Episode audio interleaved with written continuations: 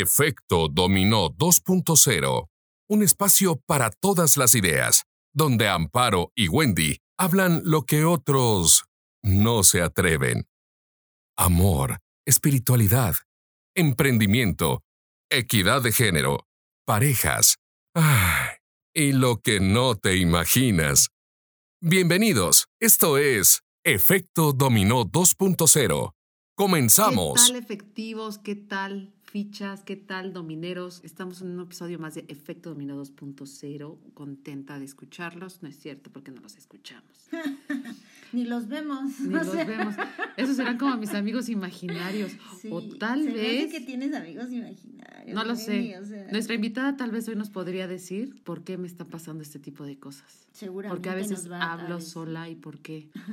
a lo mejor puede predecir algo de mi futuro. Puede ser, todo puede suceder. O sea, yo en este podcast, en este episodio, creo que van a suceder cosas. Yo también lo creo. Se va a mover energía. Como siempre. Y va a estar, como siempre, muy interesante. Es que aquí hay un gato negro y bien peludo. Seguramente.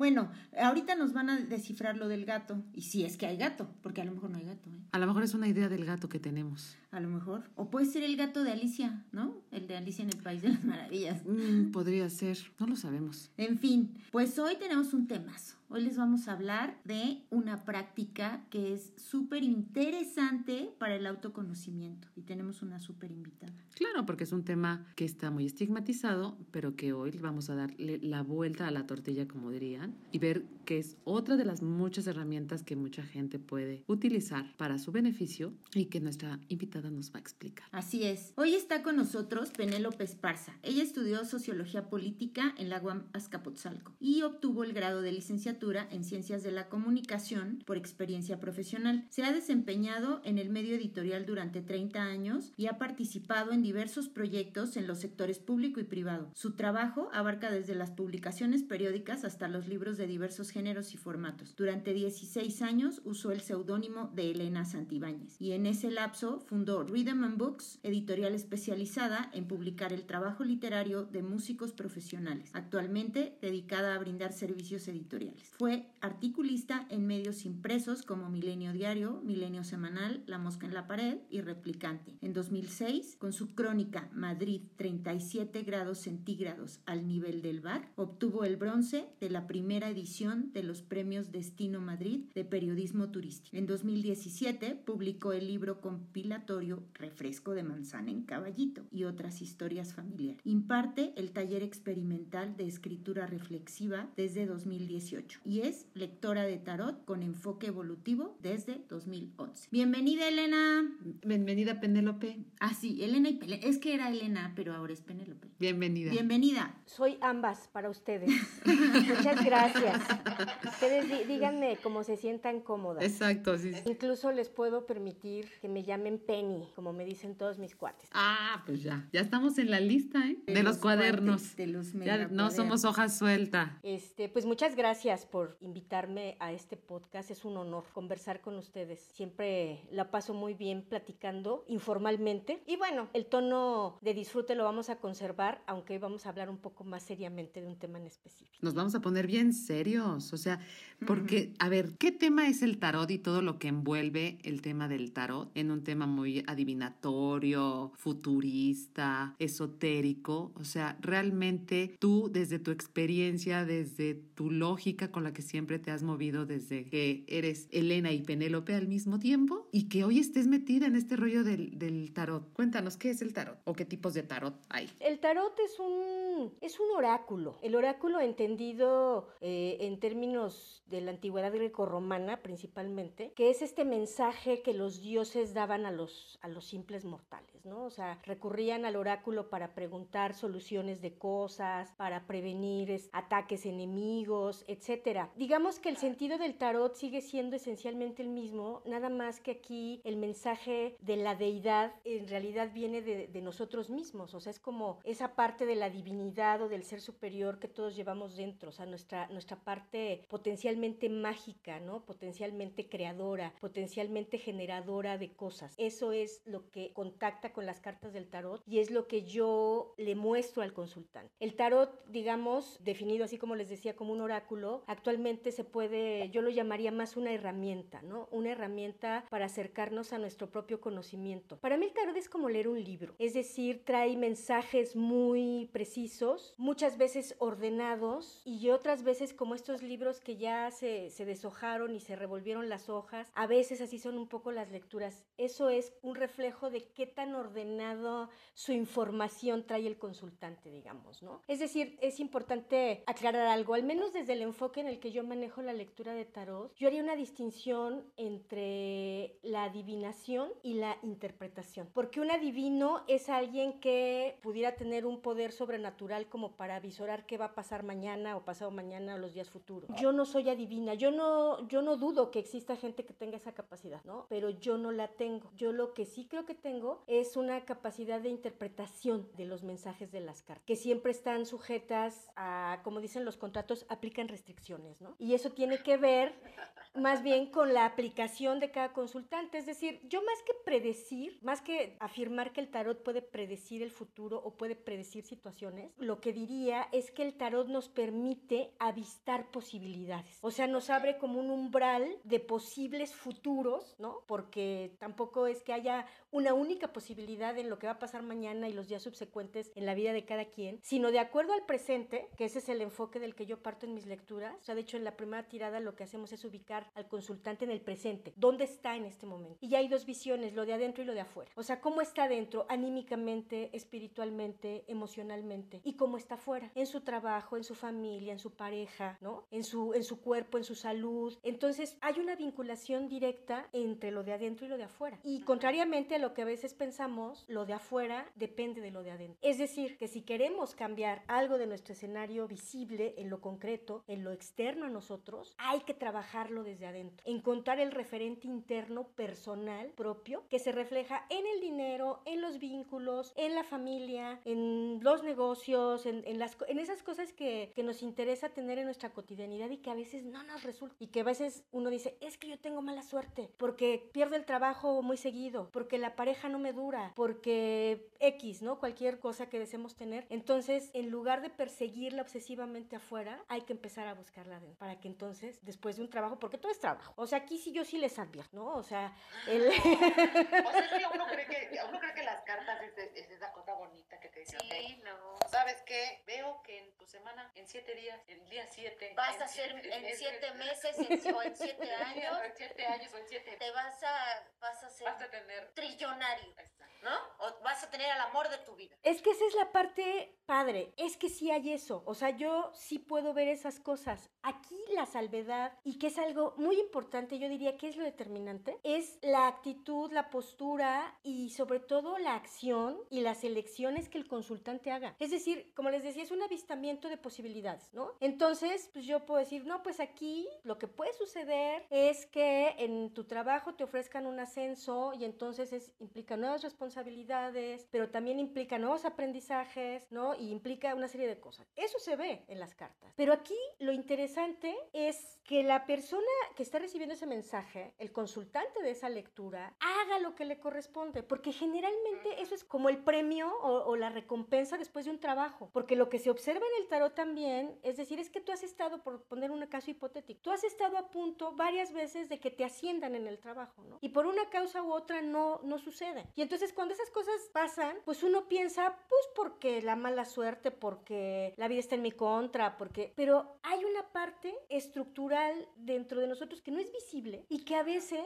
y aquí es donde empiezan las cosas este, que pueden parecer sobrenaturales, pero en realidad es que no estamos tan familiarizados con eso, que muchas veces es un impedimento que viene arrastrado de generaciones, ¿no? Es como heredar una limitante que uno no sabe que tiene, ¿no? Entonces, el tarot ayuda a visibilizar una serie de aspectos tanto presentes como ancestrales. Es como acceder al archivo, ¿no? O sea, todos llevamos un archivo, ¿no? De nuestra vida presente y incluso de las herencias ancestrales, ¿no? Entonces, el tarot permite visibilizar parte de ese archivo. ¿Y qué tanto se visibiliza? Depende del consultante. De qué tan abierto esté, a, ahora sí que a, a mostrar sus expedientes, ¿no? Qué tan abierto esté a recibir información que a lo mejor no está esperando. Qué tan abierto está a trabajar con esa información. Y aquí ya los resultados de que ese futuro prometedor de fama, riqueza y fortuna este, suceda depende de que el consultante asuma la responsabilidad de trabajo que le corresponde, porque como les dije, tú es trabajo. Entonces la, la, la virtud del tarot es que te muestra líneas de trabajo, ¿no? Sí, a ver, Penelope, tú estás hablando que finalmente es como una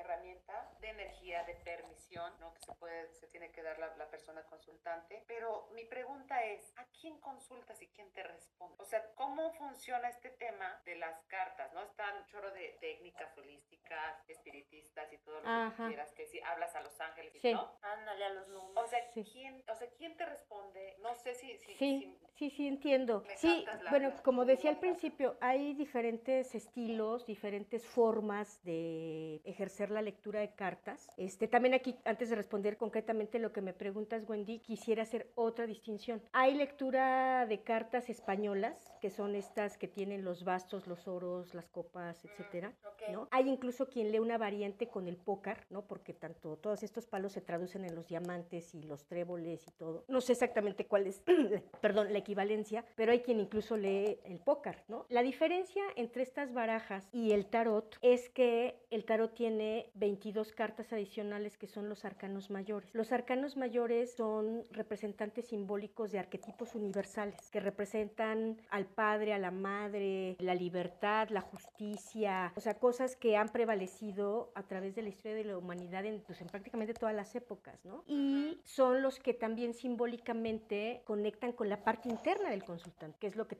es de lo que hablaba yo en mi intervención anterior. El resto de los arcanos que en el tarot se llaman arcanos menores serían equivalentes también a estas barajas que mencionaba. Y ya hablan, en este caso, de lo de afuera, de lo que yo decía. O sea, los arcanos mayores hablan de lo de adentro, los arcanos menores hablan de lo de afuera. Y la combinación de ambos nos da un panorama general de conexión entre la parte interna del consultante y la parte externa. Bueno, entonces tú me preguntas, este, yo hago, yo hago, yo tiro las cartas y quién me da la información, ¿no? O sea, yo con quién contacto a través de las cartas. Y aquí volvemos al tema de, de los estilos de, pues, de consulta, de trabajo este, tarotístico, ¿no? Y de, y de lectura de cartas. Yo no hablo con ángeles, yo no contacto con maestros ascendidos, yo no tengo el teléfono rojo con el poder superior. eh, digo, yo entiendo que, debe- que sí hay gente que puede tener esos, esos dones de contactar con, con seres intangibles, ¿no? Yo no, yo lo que hago es un ejercicio de contacto con el inconsciente del, del consultante. Entonces, por eso decía hace rato que qué tanto puedo yo ver, qué tanto le puedo decir, qué tanta información le puedo proporcionar respecto de sus dudas, sus cuitas, este, sus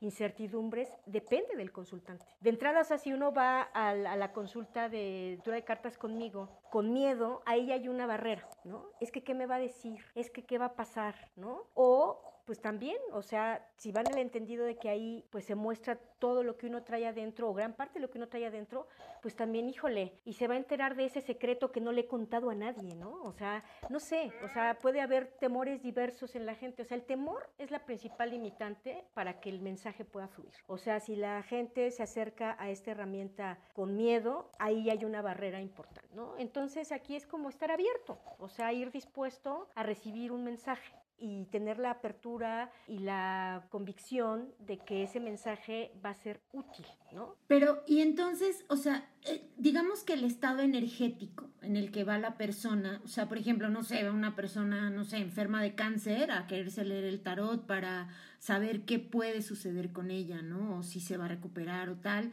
Eso también influye, ¿no? O sea, esa parte también... Si, La ansiedad. La ansiedad o si va depresivo o no sé. Sí, o sea, eh, sí, hay, hay gente que recurre justamente a este tipo de consultas porque está atravesando una situación compleja, ¿no? O de enfermedad o de alguna pérdida, ¿no? Este, de empleo, la pareja, etcétera. Entonces sí es común que el acercamiento se dé en este contexto. Digamos, aquí yo lo único que, que, sugiero es que más allá de la angustia, la preocupación que tenga la persona, se abra a recibir el mensaje. O sea, eso es lo más importante. Y por supuesto que sí, o sea, hay ansiedad, hay angustia, hay dolor este, emocional, físico, ¿no? dependiendo de cuál sea la circunstancia de, de la persona que se acerca a la herramienta. Pero yo creo que la manera de hacer más efectiva este intercambio de información, que finalmente eso es, es un intercambio de información. Es decir, todo lo que yo le voy a decir a mi consultante es algo que ya tiene él dentro de sí, pero no tiene manera de verlo, ¿no? Entonces, como la lupa, ¿no? Para enfocarte bien en,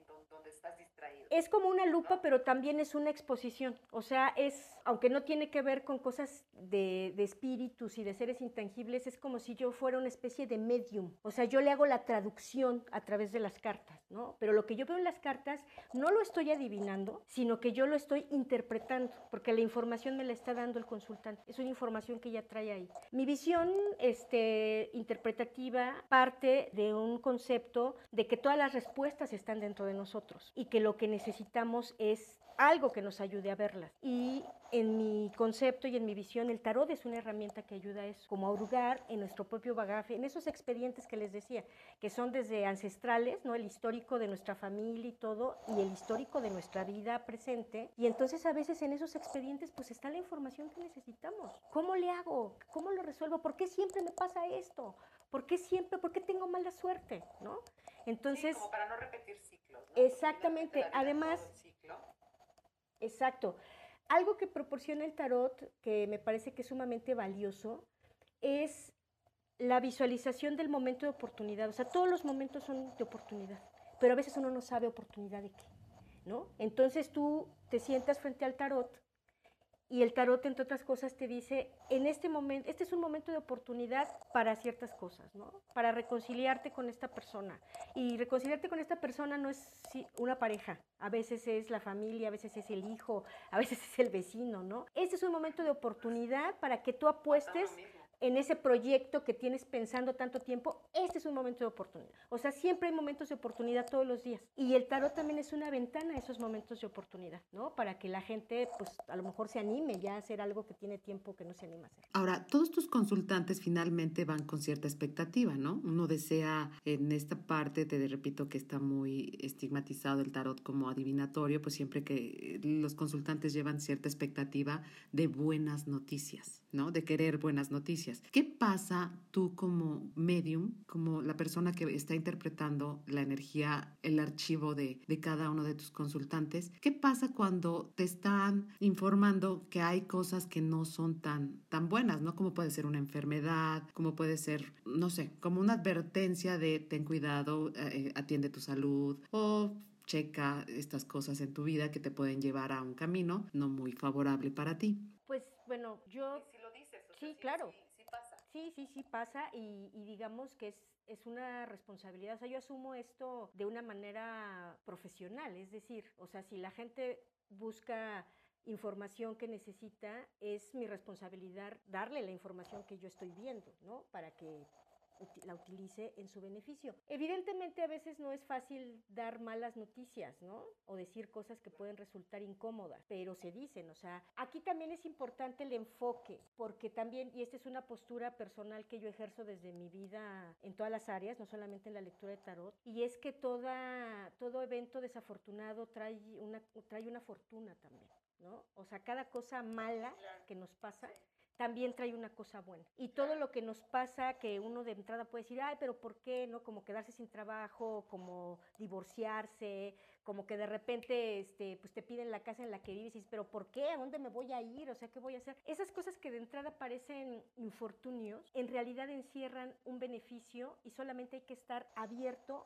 a verlo, porque a veces nos cerramos mucho en la visión negativa de las cosas, ¿no? Me quedé sin trabajo, me estoy divorciando, este, se me acabó el dinero, etcétera, pero si uno tiene la capacidad como de darle un poco la vuelta, puede ver la parte positiva de esa cosa que parece desafortunada, o que sí tiene su parte desafortunada, no parece, sí tiene una parte desafortunada, pero también tiene una parte afortunada. Entonces, en ese sentido, yo lo que siempre hago es cuando yo veo este tipo de situaciones que siempre son una advertencia, ¿no? O sea, aquí se avisora que puede pasar una pérdida. Además, generalmente hay casos en los que sí se puede, o sí, o sí me ha tocado verlo con, con mucha precisión, pero generalmente yo lo que veo es como se avecina una situación desestabilizadora. ¿no? O una pérdida, algo, y, y, muy pocas veces yo le puedo decir al consultante exactamente de qué se trata, a menos que ya en otra sección de la misma consulta se pueda hacer una pregunta específica y decir, eso que, me dijo que, que, puedo perder, que puede pasar, ¿es esto? Y ahí sí el tarot responde sí o no, ¿no? O sea, también se puede llegar a ese punto de, de precisión. Pero regresando un poco a la idea anterior, que es la que me parece destacable, es yo pongo énfasis en que sí, sí viene un momento difícil, incluso cuando el consultante ya confirmó que eso que va a pasar es lo que supone que va a pasar, ¿no? Es que va a haber recorte de personal, ¿será que me van a correr? No, pues sí, ¿no? Pero entonces ahí en lo que yo pongo énfasis, porque creo firmemente en eso, es que la vida no le está quitando un trabajo a la persona, le está abriendo espacio para que consiga algo mejor, porque seguramente donde está ya su capacidad es mayor, porque está en un, en un punto de despegue para emprender otra cosa. O sea, yo trato de darle este aliciente a mi consultante, no para que se vaya con el sabor amargo de una pérdida, sino para que empiece a visorar que se le avecina una posibilidad de ganancia, que eso es como decía, pues es una visión personal que yo tengo, que no tuve siempre, pero que a lo largo de la vida he ido construyendo y he ido comprobando, ¿no? Que así funciona. Y ese es el, ese es el mensaje, que, ese es el enfoque del mensaje que yo creo que le puede resultar más útil a la persona. O sea, no se trata de negar que va a haber una pérdida o que va a haber una situación desafortunada o que no nos va a gustar, porque eso va a pasar. ¿no? Sí, es parte de la vida finalmente. Claro, ahorita que mencionabas lo de los infortunios y la fortuna, o sea, es, ah, se me vino a la mente el tema de que todo en el universo es creación y destrucción todo el tiempo. Se está creando y destruyendo, pero el, le damos una connotación a la destrucción como de mala, o sea, como de que es malo, como de que, no, ¿cómo? En, en el caso que mencionabas del, de la persona, ¿no? Que pudiera perder su trabajo o que, que, este, que tuviera una situación así, pues es un, es un punto de destrucción, o sea, sí es destrucción, pero ahí surge también el punto de creación, ¿no? Entonces, por lo general, asumimos esas situaciones como devastadoras, ¿no? Y como que no, ¿cómo? Pero es que se va a morir mi mamá. Bueno, pues se va a morir, o sea, pero se tiene que morir. Hay cosas que son inevitables. a morir, ¿no? Las sepas o no las sepas. Sí. Ahora, la, la, la, fortuna es tener esa información y saber qué hacer con ella al respecto, ¿no? Son, son mapas que te pueden dar una guía, porque finalmente tu lectura de hoy, por así decirlo, pues no es determinante. O sea, al tener esa información, tú, pues puedes hacer cambios radicales en tu vida y probablemente en un mes que vayas a otra lectura, pues las cosas son totalmente distintas, ¿no? Que, que creo que esa es la parte que tú decías de, tu consultante que debe de estar preparado, porque como bien dices, como todo va interno, finalmente tú, tú descifras un mensaje que tu consultante ya lo tiene, te lo está dando él, ¿no?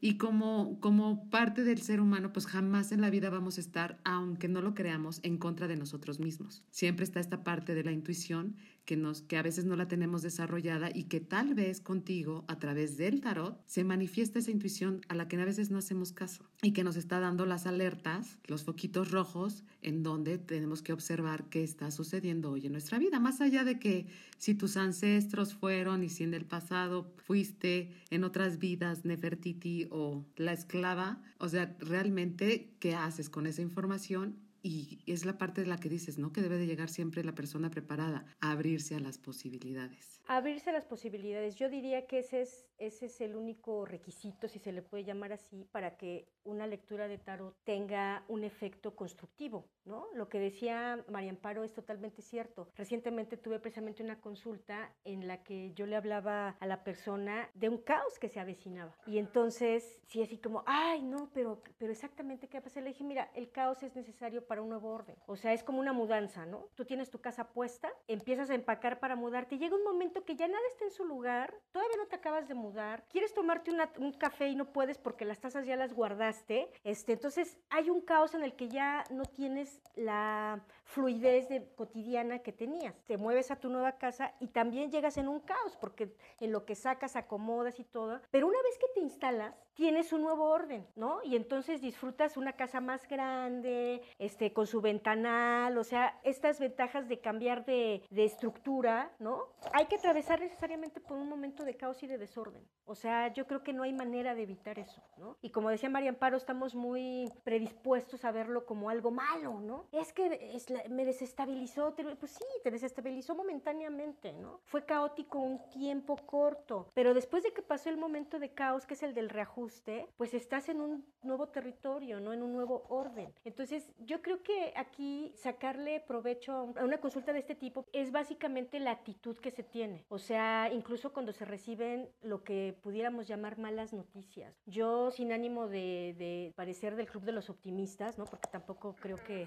que es así, la verdad es que todas las situaciones, por malas que parezcan, nos conducen, son un paso hacia un cambio y el cambio siempre es benéfico, ¿no? Aunque de entrada no se vea, es parte de, de un proceso, ¿no? Otra, otro aspecto del tarot es el asunto, es decir, yo puedo hacer estas lecturas del mensaje que el consultante ya trae dentro de sí mismo y que a través de las cartas se puede hacer visible y yo le ayudo a interpretarlo. Esa es una conexión energética, ¿no? Es como si nos enchufáramos con cables que no vemos, ¿no? O sea, es como conectar la computadora a la, a la clavija, a la, conexión. Eso es lo que nosotros estamos O sea, nosotros estamos vinculados energéticamente. Tenemos lazos, este, cables, ¿no? Que no vemos, pero que sí existen. Y por esos cables circula una cantidad de energía de diversa índole. Entonces, aquí también hay un tema que resulta delicado, pero que también es real y que yo trato siempre de abordar también de una manera responsable y profesional, que es el asunto de las energías negativas, ¿no? Que digamos en el, en el lenguaje coloquial es lo que se puede identificar como las brujerías, ¿no? Entonces, esas energías existen, pero también hay maneras de tratarlas, ¿no? O sea, es decir, yo he hecho muchísimas lecturas en las que no, no hay esas esa presencia energética, pero hay otras en las que sí existe. Entonces, algo que yo le puedo también proporcionar a mi consultante, y no solo en el terreno de las energías negativas, sino en todos los terrenos prácticamente de donde tenga un problema específico a tratar. Yo tengo un directorio de profesionales que recomiendo, ¿no? Desde terapeutas de diferente índole, este, constelaciones familiares, psicólogos, psicoanalistas, eh, barras de access, ¿no? Igual tengo a la persona que puede hacer una limpia energética, porque eso es una realidad, ¿no? O sea, así como, como es una realidad, hay caries en los dientes y no te los cuidas, también es una realidad que tus campos energéticos se dañan si no los proteges. Eso es una realidad, ¿no? Y digo, son temas delicados porque también, así como decía Wendy, que el tarot está estigmatizado, este, este tema de las, de las energías negativas también está muy manipulado y muy, y muy estigmatizado, ¿no? También, pues, explotado muchas veces por gente no profesional, ¿no? O sea, charlatanes, ¿no? Así como hay charlatanes en todos los terrenos, pues en este tipo de situaciones también existe. Entonces, yo no invento cosas, simplemente yo le digo al consultante lo que veo, ¿no? Y si yo percibo que trae una carga de energía negativa excesiva, yo le puedo recomendar a alguien que le ayude a quitársela. O incluso hay cosas, ahora sí que remedios caseros, ¿no? Que también yo puedo recomendar para ciertas descargas, ¿no? De estas, de estas cargas energéticas. Entonces, el tarot permite ver todas esas cosas, ¿no? Yo lo que hago simplemente es informar y canalizar con el terapeuta o con el especialista que según lo que estamos revisando en la lectura, le puede ser de utilidad al consultante para mejorar su situación, ¿no? Cualquiera que sea la que se encuentre, ¿no? Sí, claro, porque además, o sea, el tarot, digamos que en algún punto, cuando va el consultante a hacer su lectura y tú le planteas las situaciones, él puede detectar ciertas situaciones que debe cambiar, ¿no? O ciertas conductas, o a lo mejor ciertos hábitos, en fin, que tenga que modificar en su vida diaria. Pero a lo mejor requiere de un acompañamiento en otro sentido. Claro, y no necesita ponerse, brincar a la medianoche, ponerse 400 velas, untarse 400 no. de lociones. Pasarse un huevo. De siete machos. Sí es bueno siete machos, tres hembras, no sé, no, lo que sea. Digo que muy respetable las personas que lo hacen. Aquí siempre respetamos en este podcast todas las creencias, pero qué interesante interesante, Penélope, que curiosamente desde algo que se podría pensar que es nada más como un juego, puedas ayudarle a una persona que todo el tiempo te está mandando información, te manda todos sus archivos negros, ¿no? De su energía y que logres en, en ciertas continuidad, pues ayudarle a esa persona a que no se quede en ese mismo bucle del pesimismo, de la negación, ¿no? De, de la victimización, que, que, pues también es algo muy común en, en todos los, los, seres humanos. Sí, digamos, poniendo otro, otro ejemplo, dicho de otra manera, dentro del campo de las herramientas holísticas, ¿no? que ahorita hay, hay muchas, el tarot sería una consulta de tarot con este enfoque que yo manejo, y yo no soy la única, por supuesto, pero sí les decía al principio, ¿no? que hay muchas maneras de, de, abordar la lectura de cartas y la lectura de tarot en particular, es como, es como el médico general, ¿no? O sea, tú vas con un médico general,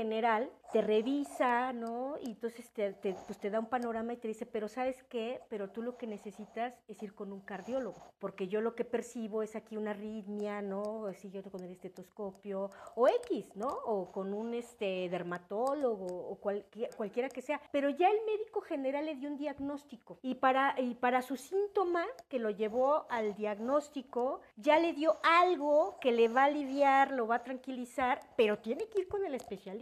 Y eso ya es Claro, decisión como- del decías, paciente. ¿no? Voy a perder mi casa, pues, ¿qué te dice? Ah, pues me tengo que poner más pregón en el trabajo para generar más dinero, para hacer mi cambio. Oye, ¿qué crees que esta pareja no te está contribuyendo? Pues órale, me está costando mucho trabajo soltarla, pues voy al terapeuta para que me ayude cómo, cómo puedo desapegarme de una relación que no me está contribuyendo. Creo que- Exacto. Que, justo es lo que estás diciendo, ¿no? O sea, Exacto. las posibilidades, los warnings en tu vida que te están diciendo, por aquí se puede poner la cosa muy fea, Exacto, exacto. Y hay una parte, y como, y como en el paciente, en este ejemplo de ir al médico, opera igual. Lo que quiero decir, o sea, el punto importante es que finalmente es una decisión, en este caso del consultante de tarot, si toma cartas en el asunto o no toma cartas en el asunto, ¿no? Hace rato al inicio decía yo que, que se trata de trabajar y lamentablemente a veces no estamos dispuestos a trabajar y lo que queremos es alguien que nos dé soluciones, que, no- que nos diga, mira, prende esta vela durante siete noches, ¿no? A las 11.38, no antes ni después, o sea, tiene que ser a esa- ¿Sí me entiendes? Y entonces... Sí, no. Que hacen otra vez siete días. Sí, exactamente, ¿no? Yo crecí en una familia en la que los rituales de este tipo eran comunes. Yo creo en los rituales. Yo creo en las limpias, yo creo en, la, en el uso de la herbolaria, yo creo en muchas cosas porque en eso crecí. Sin embargo, a estas alturas de la vida pienso que es una parte complementaria. Es decir, el ritual funciona, pero hay que activarlo primero desde dentro. O sea, si tú prendes tu vela con toda tu buena intención y todo, pero tú no trabajas dentro de ti eso que tienes que modificar esencialmente para que se te abra el camino, para que ya no pierdas el trabajo, para que el amor cuaje, para que el dinero fluya, para lo que sea que tú estés pidiendo, la vela solita no te va a servir de mucho. Es decir, es una energía complementaria, porque es externa. Misma fe con la que prendes una vela, si tú te dieras cuenta que tú eres esa vela, que esa vela está dentro de ti, pues no tendrías necesidad a lo mejor. Ahora, yo, yo no digo que no prendamos la vela, yo pienso que sí, que es, que es una parte complementaria, pero la llama esencial es la, la interna. Es lo que dices, Wendy, lo dijiste muy bien. Hay que prender primero la llama interior para que entonces la flama externa y entonces se combina y eso crece y hace un, hace un complemento energético que sí contribuye doblemente a eso que tú estás buscando, ¿no? A lo que estás invocando. Pero no es, o sea, si dejas la parte externa nada más, prender la vela, hacer el rezo, meditar 15 minutos, te guste o no te guste, ¿no? Porque luego también esa es la cosa, chin, es la hora de mi meditación, ni modo, ¿no? Ya me la he hecho, ¿no? Este, pues no, o sea, también hay que tener como esta disposición anímica, ¿no? Realmente tener una gratitud por lo que estamos haciendo. O sea, es complejo, ¿no? Y se compone de muchos elementos. Y para no dispersarnos, yo, yo diría, o sea, el tarot es una, es una herramienta muy valiosa en la medida que el consultante confía en que le puede ayudar, se abre a recibir los mensajes y está dispuesto a trabajar con la información que recibe. Si no, pues es nada más, híjole, pues no, no, no, no me ayudó en nada, no, no me solucionó nada, no, o sea, la lectura en sí misma no te va a solucionar nada. No es que tú vayas a la lectura de tarot y salgas ya con la vida arreglada o con todo entendido, ¿no? Es- o que ya se pasa, "Ah, ya no me preocupo porque el tarot me dijo que, que mañana me van a ofrecer un trabajo, ¿no? O sea, el tarot sí te puede decir esa- ese tipo de cosas, ¿no? O sea, viene una oferta de trabajo pronto, pero también te dice qué es la parte que tú tienes que poner para que eso fluya, para que eso cuaje, para que eso efectivamente suceda, ¿no? O sea, incluso te puedes decir, o sea, sí, sí te vas a tener una oferta de trabajo, pero es un momento para que tú reflexiones si realmente quieres seguir teniendo ese tipo de trabajos, ¿no? O sea, que te solucionan problemas económicos. presencial que virtual la lectura de tarot? ¿Es igual de o tiene que ser? No, es igual.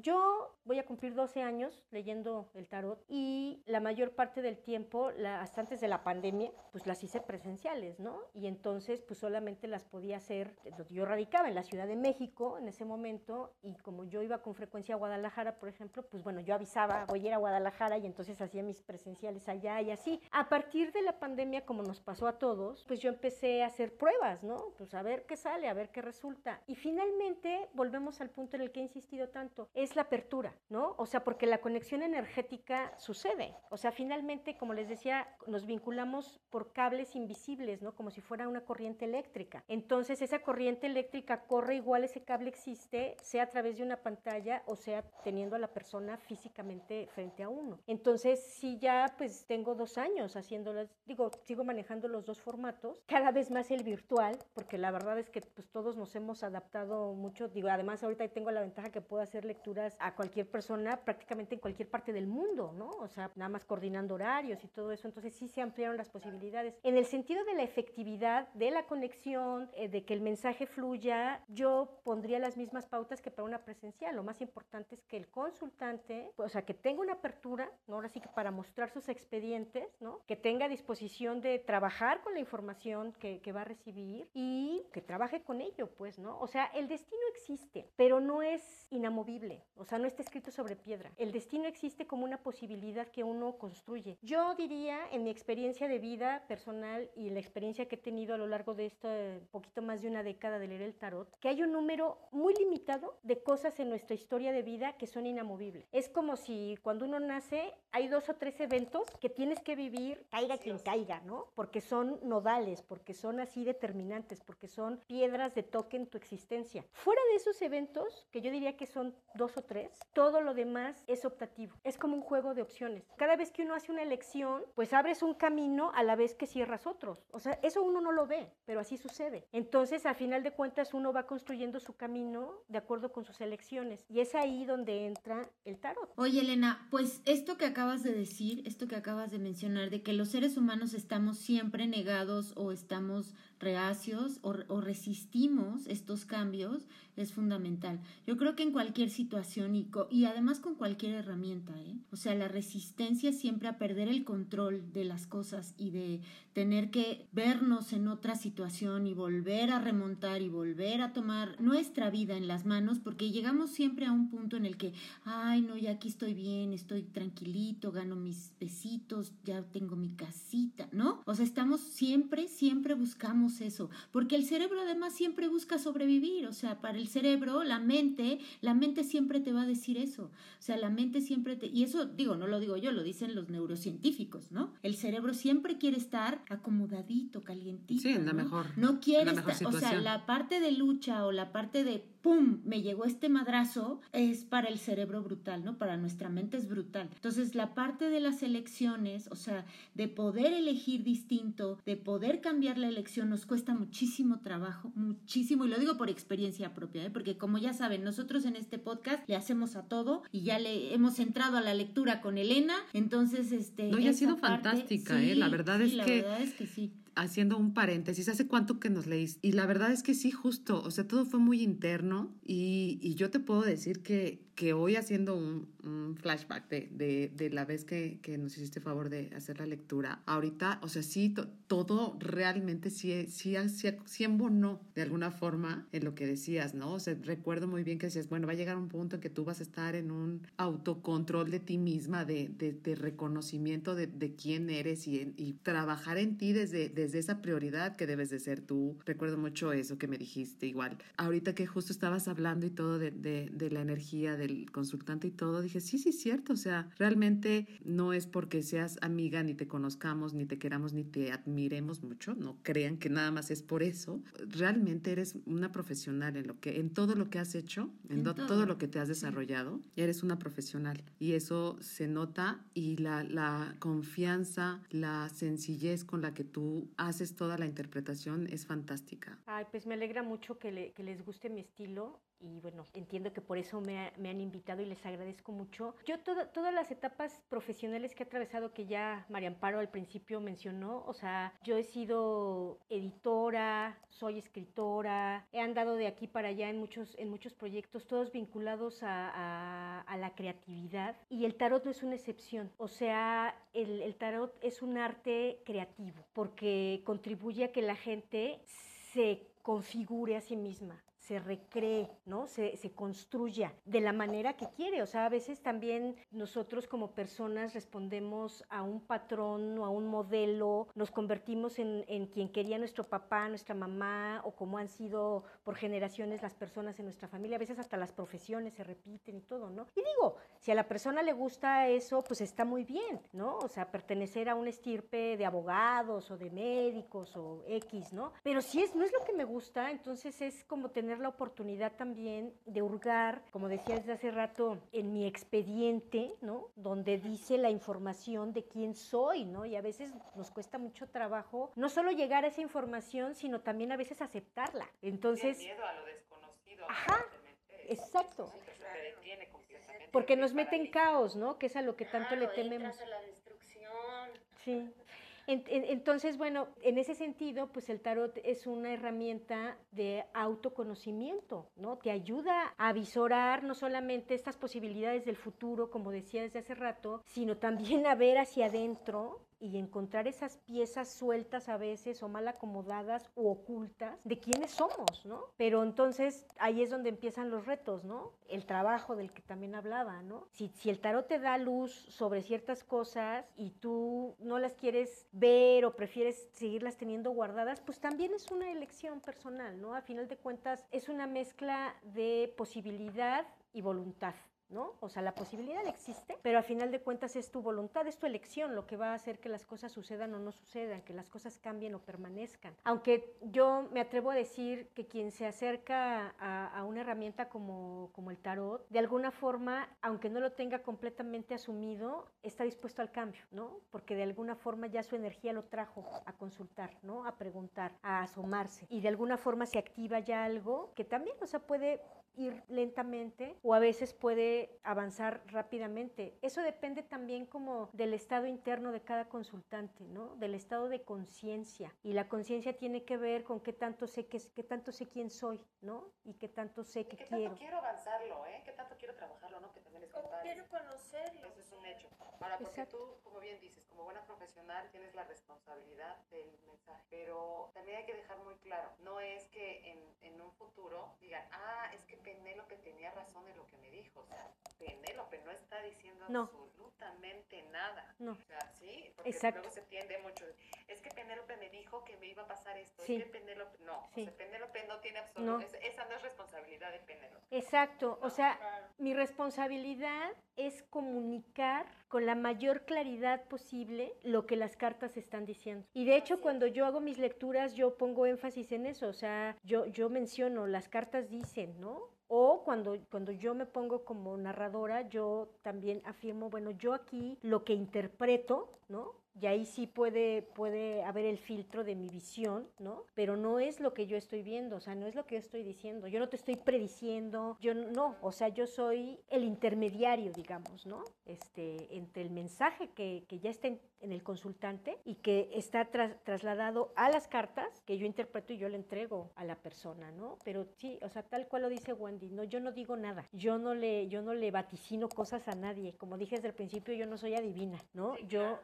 Interpreto los mensajes que ya están en cada persona que, y que puedo ver a través de los simbolismos de, de las, de las cartas. Quizá también, como dije hace rato, yo no contacto con seres intangibles, ¿no? Ni con ángeles, ni maestros ascendidos, ni nada, pero quizá así como hay gente buena para las matemáticas, a lo mejor yo soy buena para interpretar símbolos, ¿no? Y en ese sentido radica mi maestría o mi experiencia, Claro. ¿no? O sea, mi... Sí. Pues mira, yo no sé, yo creo que no soy clariven- clarividente, pero sospecho que te van a contactar varios después de escuchar este podcast que es súper interesante. No lo sé. Ahí veo aquí el oráculo me dice que probablemente te van a contactar. Oye, no, pero y más porque nos tienes una sorpresa, Elena, para, para todos nuestros seguidores. O sea, platícanos, dinos ¿Cuál es la sorpresa que nos trae Santa Claus? Sí, y el regalito, regalito navideño. ¿Cuál es el regalazo? Pues yo voy a regalar una lectura especial anual, que es la que voy a estar haciendo durante los meses de diciembre y enero, y que así en los términos que estuve platicándoles hoy es un avistamiento pero del año, ¿no? Que se lee por trimestres y abarca las áreas que a todos nos interesan, ¿no? Que es el trabajo, las relaciones afectivas, ¿no? Donde entra la familia, la pareja, los hijos, los proyectos, no necesariamente laborales, y pues el dinero y los bienes materiales, ¿no? Entonces son los cuatro ejes que vamos a ir revisando a lo largo del, del año, o sea, qué, qué comportamientos, qué caos, qué novedades, qué posibilidades nos trae a cada quien el 2023 y por supuesto también como lo mencionamos varias veces en esta conversación, de lo que se trata es como de tener elementos para afrontar situaciones que si son algo que, que hay que capotear, pues saber cómo, si es algo que hay que enfrentar, saber cómo, si, o sea, estar listos, ¿no? Es información, ¿no? Que nos sirve para sacarle el mayor provecho a la situación que se nos, que se nos presenten. También esta lectura nos da un mensaje concreto, sintético, acerca de cómo enfocar el año. Todos hacemos propósitos, ¿no? De año nuevo. Aquí el tarot nos brinda una posibilidad para enriquecer y acercarnos a nuestro propósito personal, ¿no? Entonces también esa es como la particularidad de esta, de esta lectura y yo con mucho gusto voy a regalar una lectura a quien cumpla los requisitos que María Amparo y Wendy pongan la trivia que hagan. Este, ella, ahora sí que ese es, ese es su trabajo. No, no los voy a poner, me la voy a ganar yo sola.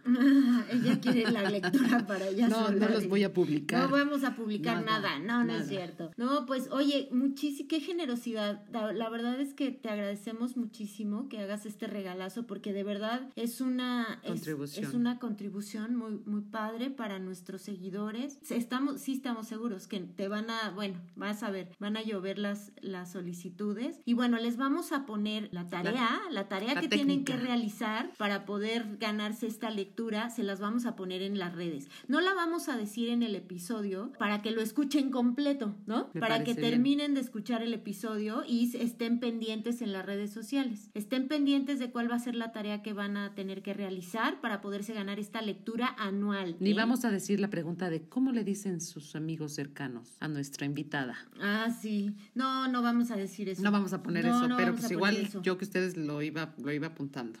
Vamos a hacer ahí unos acertijos, les vamos a poner, les vamos a dejar unos acertijos que van a tener que resolver. Porque este Exacto, porque hay que chambearle. O sea, chambele. O, sea, tienen que llegar bien depuraditos y bien abiertos y bien dispuestos con Penélope para su lectura. Muchísimas gracias, Penélope. ¿Dónde te pueden contactar? ¿Tienes algunas redes en donde te puedan buscar? Cuéntanos, ¿en dónde pueden, este, dónde estás tú? Tengo página de Facebook, está a nombre de Penélope Esparza. Tengo una página también en Facebook se llama La tela de Penélope, que ahorita está, como diría una canción de Joaquín Sabina, está cerrada por derribo, pero, pero pronto la, la, voy a reabrir en ocasión de, de, esta, de estas lecturas y de este fin de año, pero por lo pronto en mi página personal de, de Facebook y pues no sé cómo lo vayan ustedes a, a, publicitar este podcast, pero pueden proporcionar mi número telefónico. No sé si lo, lo puedo mencionar ahorita. Es... Ah, pues quieres este,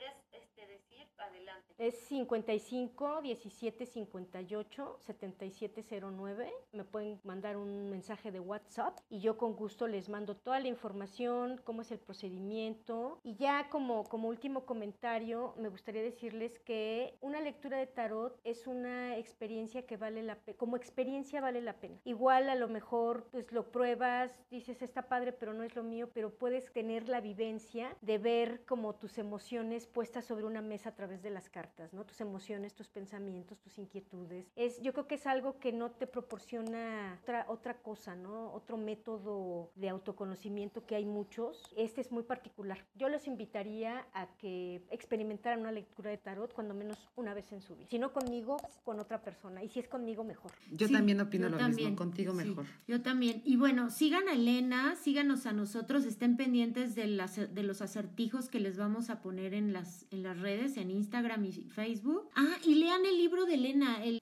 de Refresco de Manzana en Caballito. De verdad es un librazo. Yo tuve el honor de presentar su libro en un club de, bueno, en un grupo de emprendedoras, de mujeres emprendedoras. Tiene una, unos relatos súper divertidos, otros no tanto, pero, pero hay, hay unos muy divertidos. Se van a reír además. Compren ese libro. Pídanselo, Elena, y cómprenlo. Y sabes que muchas gracias por mencionarlo y también regalo un libro, o sea, regalo una lectura de tarot anual y un ejemplar de refresco de manzana. Ahí ustedes decidan también cómo se lo ganan. Van a ser dos ganadores, van a ser dos. Ok. El, amante de la, de la, lectura y el amante, del tarot. Y el que, o el que quiera experimentar.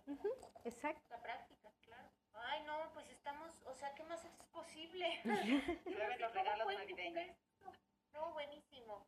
Muchísimas gracias, comadre. Sabes que te amo, te quiero muchísimas gracias, de verdad. Muchas, Yo también las quiero a ustedes y les agradezco mucho su hospitalidad en este podcast y pues seguiremos en contacto. Vives en nuestro corazón y no pagas renta. Así es. Cuídense, igual que todos ustedes. Muchísimas gracias por escucharnos. Nos vemos en el próximo episodio de Efecto Dominó 2.0. Nos vemos. Hasta la próxima. Chao. Bye. Aquí finaliza un episodio más de Efecto Dominó 2.0. Sabemos que te quedaste con ganas de seguir escuchando a Wendy y Amparo. Te esperamos en nuestro próximo episodio de Efecto Dominó 2.0. Y por supuesto, síguenos en todas nuestras redes sociales. Hasta la próxima.